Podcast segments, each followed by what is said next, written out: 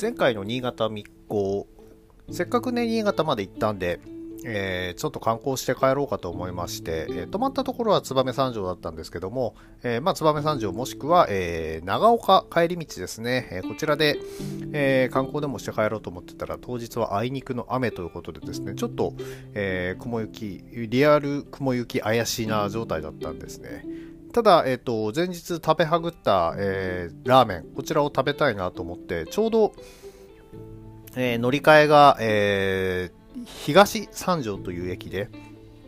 えー、長岡までの、えー、鈍行が出ているということで、えー、そちらに乗り換えようと思って、えー、まずそちらまで一旦移動して、えー、その付近で、えーと、フォロワーさんに教えていただいたラーメン小市というですね、えー、背脂ラーメンの、えー、有名なお店にですね、えー、11時のオープンに合わせていきまして、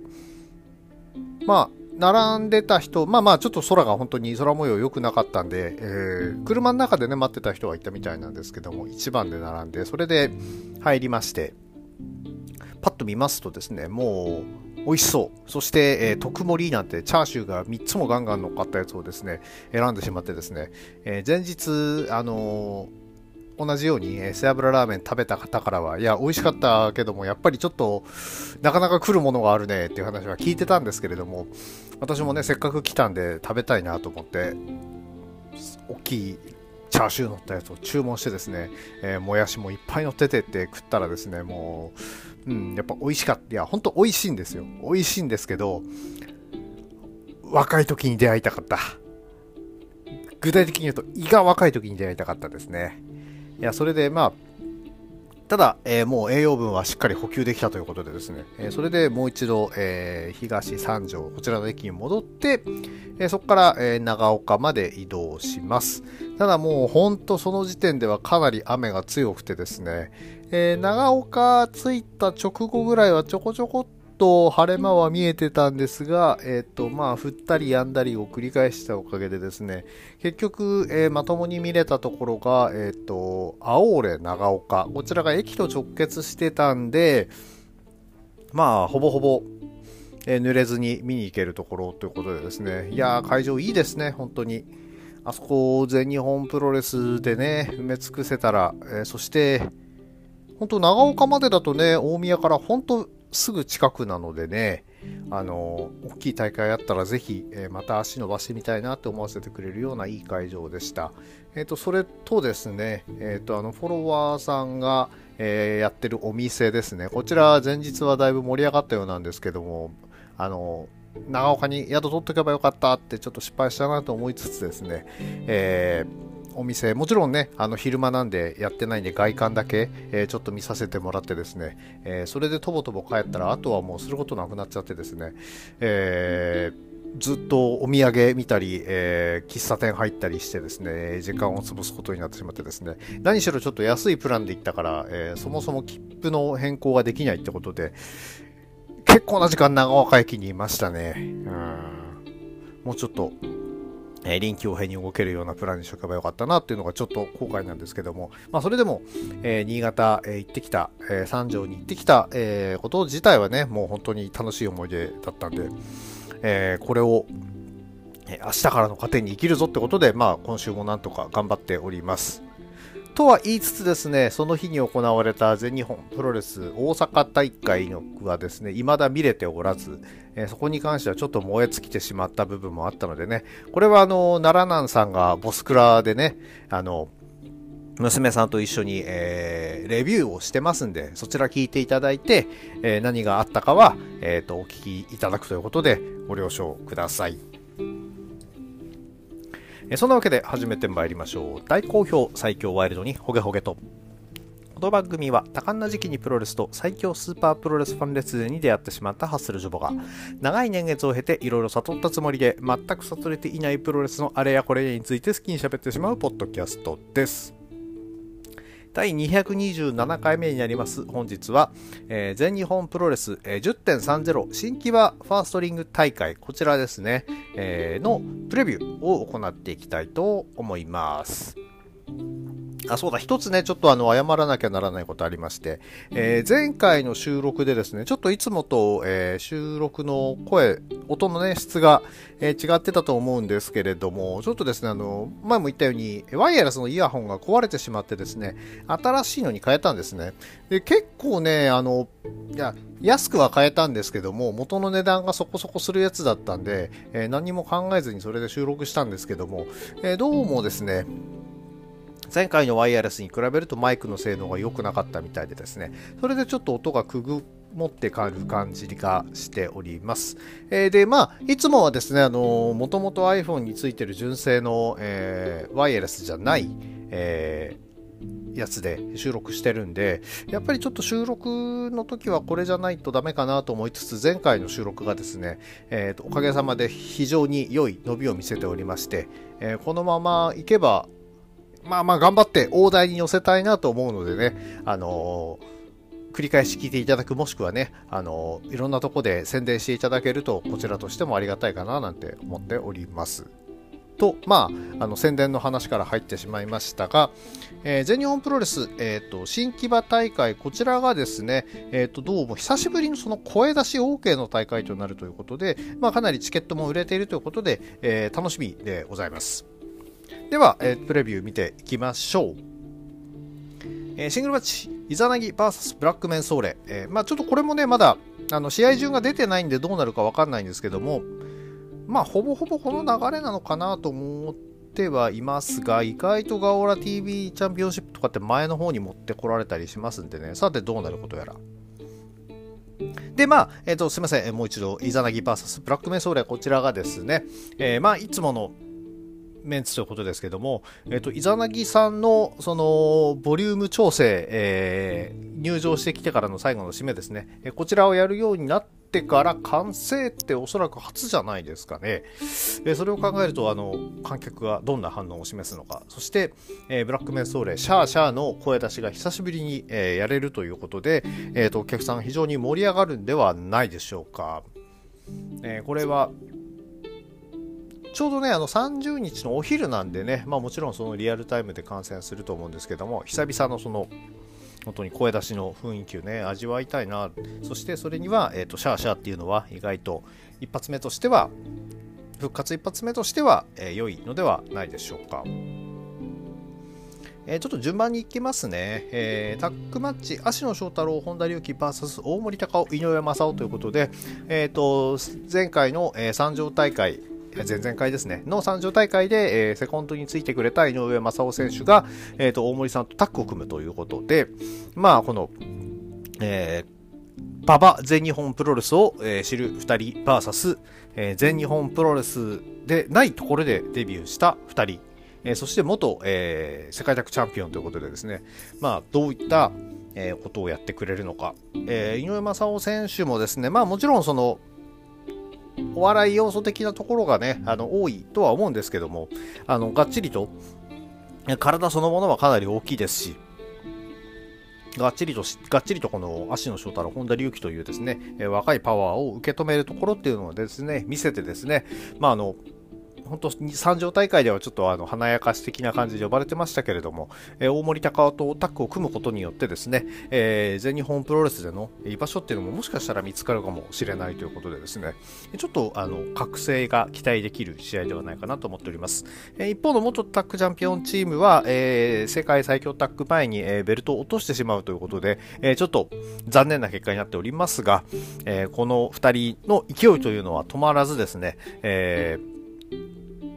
快進撃をまたここから見せられるといいなということでですね。いや、いいタッグだと思うんですよね、本当に。えー、グングニル・オブ・アナーキー、なかなか、えー、結成後ですね、せっかくの、えー、アジアタックの方もね、残念ながら、えー、取れなかったということで、えー、無冠のチームになってしまいましたが、えー、これからも、え、活躍を、まだってほら、ちゃんとしたユニットってね、ブードゥーマーダーズ、グーグニロバナーキー、そして本体って感じですからね、えユニットとしてちゃんと存続しているところをですね、えー、是が非でも見せてほしいなと思っております。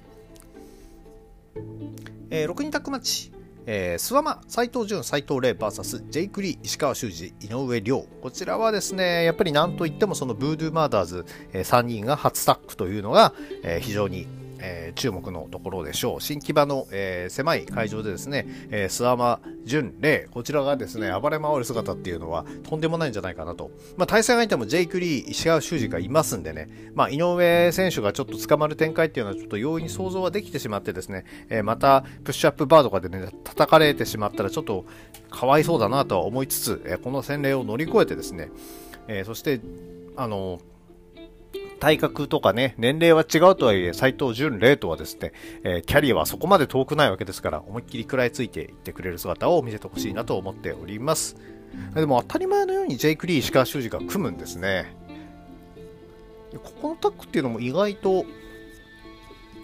面白い組み合わせなんですよね。まあちょっと世界最強タッグは、え、別の別のパートナーを組んで出るわけですけれども、え、ここのですね、本体ということになっておりますが、えー、やっぱりジェイクね、あの、かっこいいからどうしてもね、あの悪い感じはありつつも、やっぱりこうみんなから声援浴びちゃうんでね、どうしても本体ってことになっちゃうんだろうなっていうのを思いつつ、えー、この試合はもう純粋な暴力を楽しみたいと思います。えー、シングルマッチ、大森北斗 VS 児玉悠介という一戦が組まれております。いやこの2人の試合、あのー、前回も、ぜあのー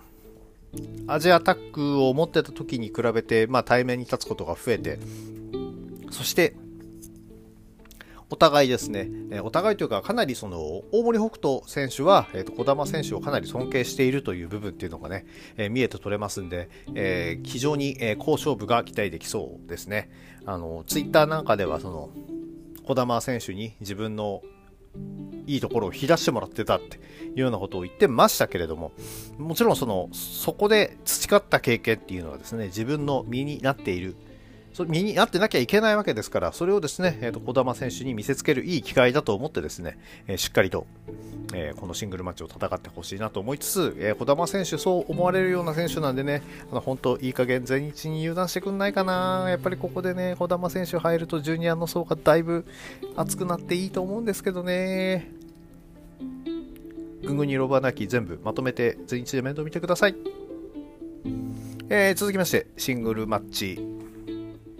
斎、藤、あ、違う違う、ごめん。えー、安西優真 VS 野村直哉ということで、安西選手、また、えー、外敵との、えー、戦いということになります。このね、教育方針がよくわかんないんですよね。この間は、ね、あの華やかしの6人タッグで初めて全日本プロレス所属の選手と当たったわけですけれどもそれ以外は結構外の人とばっかりやってるような感じで。まあ野村直哉をね外の人と言っていいかどうかはまた置いておいてですね、えー、この単純に団体の中で、えー、若手として扱って格付けをっていうよりはそのえー、外と戦わせて、えどんどんいろんな経験を積ませるっていうこのもうエリート街道まっしぐらな、えー、方針っていうのは悪くはないと思います。ただあのエリートっていうのはねあの脆く育ってしまう可能性があるわけですから、えー、その辺はねうまく注意して、えー、育ててもらいたいなというのが、えー、老婆しながら感じるところではあります。でこんなエリート的な扱いをされている、えー、安西馬に対して、えー、出ていった野村直哉はどういう、えー、ところをぶつけてくれるのかこれも楽しみな見どころではあると思います。タックマッチ、宮原健人、ライジング隼人 VS 青柳優馬、青柳敦樹ということで、えー、宮原健人の、えー、宮原にも、えー、もう負けない鋼の精神を手に入れた、えー、ライジング隼人がですね、えー、再び、えー、1対1で組んで出てくるというところでですね、えー、これ非常に、えー、1対1で組むって変だな。まあ、あの、誰もいない状態で、えー、普通にパートナーとして組んで、組む状態っていうのがですね、いや、本当振り切れた、えー、ライジングハヤト。この間のね、えー、ジュニアヘビー級選手権試合、青柳敦樹とのジュニアヘビー級選手権も非常に面白かったですし、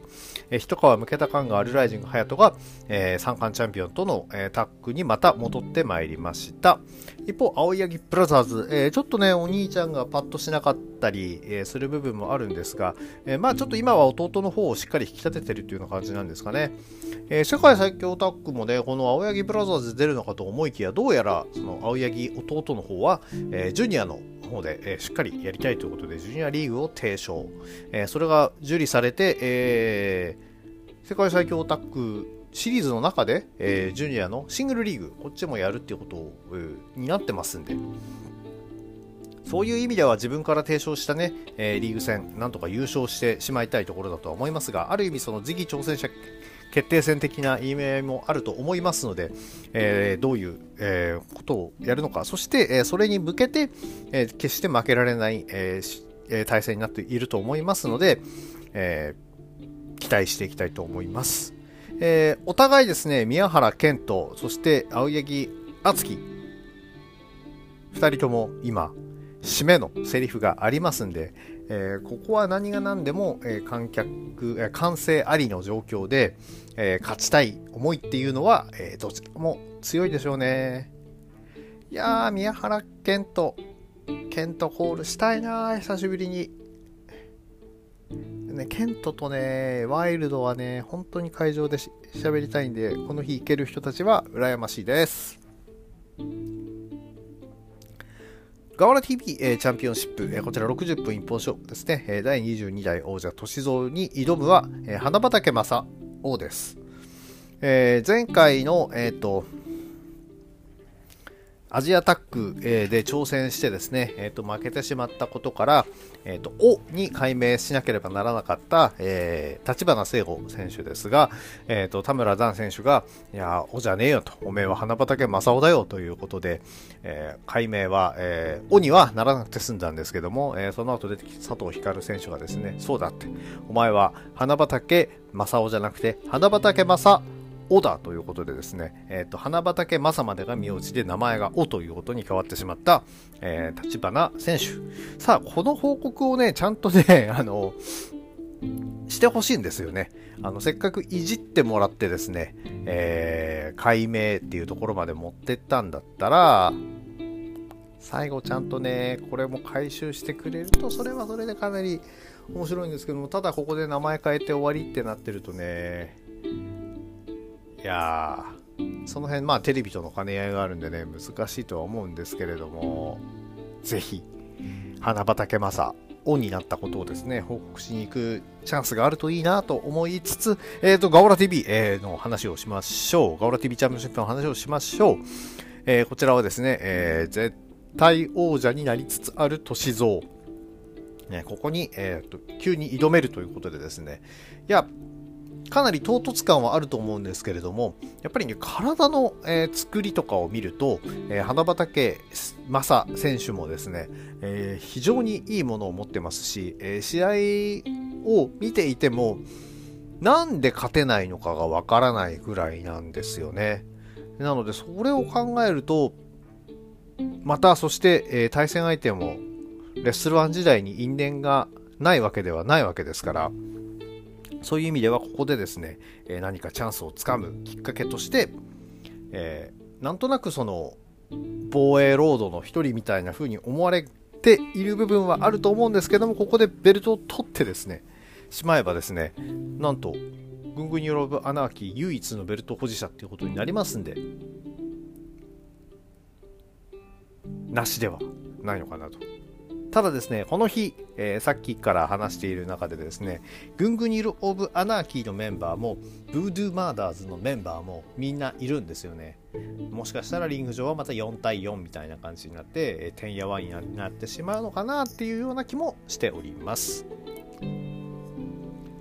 これメインだとな、本当いいんだけどな。アジアタック選手権試合、えー、佐藤光、田村段 VS、えー、吉達田尻ということでですね、えー、世界を知る2人が、えー、アジアに挑戦というようなことを、えー、吉達選手が言ってたのに対し、えー、田尻選手は俺はただ単にそのベルトが巻きたいからだという、この、えー、挑戦者チームの温度差っていうのが、えー、ちょっと引っかかる、えー、試合になっております。チャンピオンチームはですね、えー、何しろ歳三、そしてミノルから奪ったベルトで、えー、小玉、花畑、正から防衛したベルトということで、こんなところで落とすわけにはいかずにですね、ジュニアバトル・オブ・グローリー、えー、タッグですね、こちらを優勝した後ですね、なかなか、えーえー、結果が出ていなかったこの2人がですね、えー、ついに、えー、手にした栄冠アジアタックこのベルトをですね相手がベテラン、えー、そして、え、ヘビーも混ざっていますけどもそうやすやすと、え、明け渡すわけにはいかないんだろうなっていうところで、え、気合入っているところを見せてほしいなと思っております、え、特に佐藤光選手はですねやはりあの必ず対戦相手に対して何かを問いかけるっていうことをしてですねその答えを試合で見せながら戦うってことをしてくれる選手ですのでそこをどうこの戦いでは見せてくれるのかなかなか、えー、田尻選手との、えー、象徴発しな、えー、やり取りっていうのはですね、まあ、やっぱり SNS の使い方、えー、発信の仕方が非常にうまい選手だなっていうのをね、改めて思い知らされる、えー、ことになっております。そしてそこに入ってくる一服の清涼剤、えー、田村段のですね、えー素朴な、えー、つぶやき、これを含めてですね、えー、ともう一人はちょっとあのブロックしてるんで見れないんですけども、まあ、そこも含めて、えー、試合を、え、楽しみたいなと思っております。で、まあ、ここまで言っといて、でもやっぱりな、メインあれなのかな宮原ライジングハヤト VS 青柳兄弟なのかなそっちが、やっぱ締めもあるからそっちだよな、普通に考えたら。うん。まあまあ、この日は、その、完成ありというのが始まるということで、ちょっとまあ、仕方ないですね。アジアタック。ただまあ、メインをね、えー、取ってもおかしくない、えー、ベルトであるというふうにですね、えー、みんなに思ってもらえるような、え試合を見せてもらいたいなと思っております。そんなわけで、えどんな感じになるのかな、前日の会場。もうなんか、本当記憶が出てこなくて。しかし、やっぱり満場一致の宮原健とコールが響くのかなって、ちょっとこう頭の中で片隅で思うとですね、絶対会場行って行ってたら楽しいだろうなっていう気持ちになりますね。それではそんな、えー、反省ありの大会にの、えー、プレビューでした。この番組では皆さんのご意見ご感想をお待ちしております。えー、Twitter のハッシュタグ、今日ほげでのつぶやきや DM、リプライ、または質問箱の方にお書きいただければお返事させていただこうと思っております。それでは皆様、ワイルドな一日をお過ごしください。